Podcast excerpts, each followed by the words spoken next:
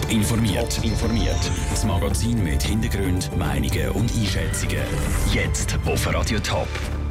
Wieso die Leute zur Wintertour in Zukunft weniger Steuern zahlen sollen und was 24 Stunden nach der Schiesserei von Las Vegas über den Täter bekannt ist, das sind zwei von den Themen im Top informiert. Im Studio ist der Daniel Schmucki.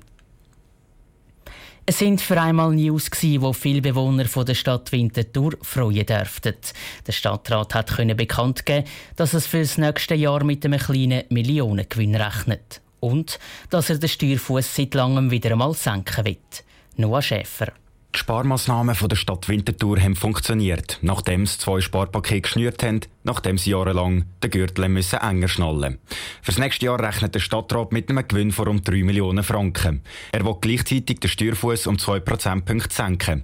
Die zuständige Stadträtin Yvonne Beutler sagt, mit dieser Senkung hat man der Bevölkerung etwas zurückgeben Das war das Resultat von einer Güterabwägung, die der Stadtrat gemacht hat. Wir haben auf der einen Seite natürlich eine zunehmende Verschuldung, die aus dem resultiert. Zum anderen hat man aber in dem auch ein positives Zeichen setzen gegenüber der Wirtschaft, gegenüber der Bevölkerung.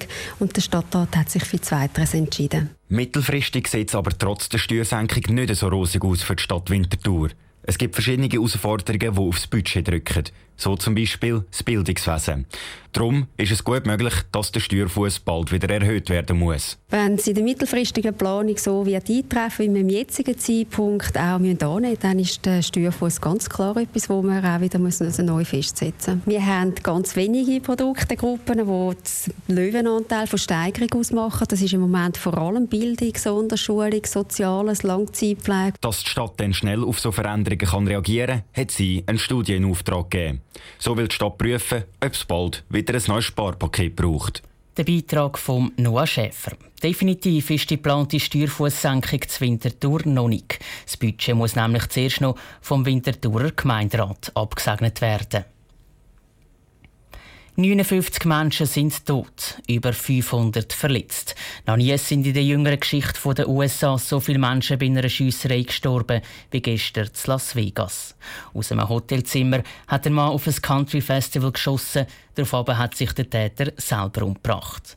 In den USA ist im Moment der Sören Gies. Sören, seit dem Attentat ist mittlerweile ein Tag vorbei. Was wissen die Ermittler unterdessen schon über die genauen Hintergründe? Da ist vieles noch unklar. Eine Bekannte von mir war auf dem Festival, ist aber noch zu traumatisiert, um darüber zu reden. Ihr Vater ist direkt von L.A. nach Las Vegas gefahren, hat sie abgeholt. Er hat mir erzählt, dass sie sagte, es habe sich angefühlt, als seine Ewigkeit vergangen, bis die Gefahr vorbei zu sein schien.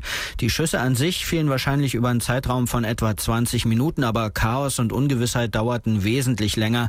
Äh, die Hotelsuite des Schützen wurde zum Beispiel erst über eine Stunde nach den ersten Schüssen gestürmt. Über den Täter gibt es dagegen schon ziemlich viele Informationen. Er ist 64, pensioniert und ein Einzelgänger. Was ist denn sonst noch so bekannt über ihn? Äh, Stephen Paddock war ein Ex-Banker und wohl unter anderem dank erfolgreicher Immobilienspekulationen recht wohlhabend, eventuell sogar mehrfacher Millionär und sein gesamtes Leben lang total unauffällig. Sein Bruder Eric hat sich in Interviews völlig fassungslos gezeigt. Das sei so, als ob ein Asteroid vom Himmel falle, sagt Eric Paddock hier. Und er hat gesagt, sein Bruder sei kein waffennah gewesen.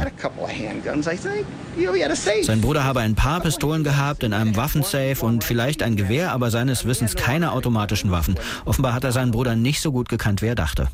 Danke für die Informationen, Sören Gies aus den USA. Kurz nach der Schiesserei hat die Terrormiliz IS die Tat für sich beansprucht. Das FBI zweifelt aber daran. Der Täter hätte, so viel sie wissen, keine Verbindungen zu Terroristen gehabt. Top informiert, auch als Podcast. Mehr Informationen gibt es auf toponline.ch.